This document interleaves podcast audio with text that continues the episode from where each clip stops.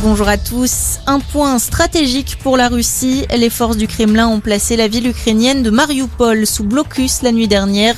La ville portuaire permet de faire le lien entre les forces venues de Crimée et des territoires séparatistes du Donbass. L'armée russe qui a également pris le contrôle de la centrale nucléaire de Zaporizhia, la plus grande d'Europe. En parallèle, Vladimir Poutine n'envisage la paix qu'à une condition, que toutes les exigences russes soient acceptées. C'est ce qu'a déclaré hier le chef de l'État russe à son homologue allemand Olaf Scholz lors d'un entretien. Vladimir Poutine qui durcit le ton également face à sa propre population. Les informations mensongères sont désormais punies de 15 ans de prison, tout comme les appels à imposer des sanctions à la Russie. Dans l'actualité également, la campagne présidentielle et le premier clip d'Emmanuel Macron. Il a été publié hier soir.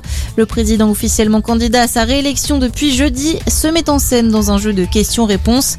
Pendant ce temps, les autres candidats tenteront de convaincre les électeurs aujourd'hui.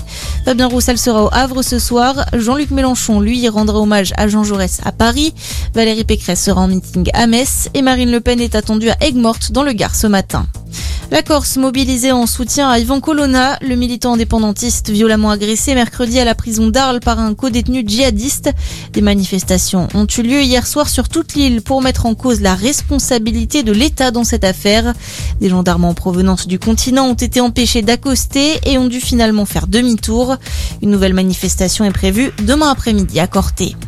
Et puis direction Pékin et les Jeux paralympiques d'hiver. Une cérémonie d'ouverture sous le signe de la paix s'est tenue hier. La délégation ukrainienne a été très applaudie. Dans son discours, le président du comité international paralympique a appelé à la fin de la guerre.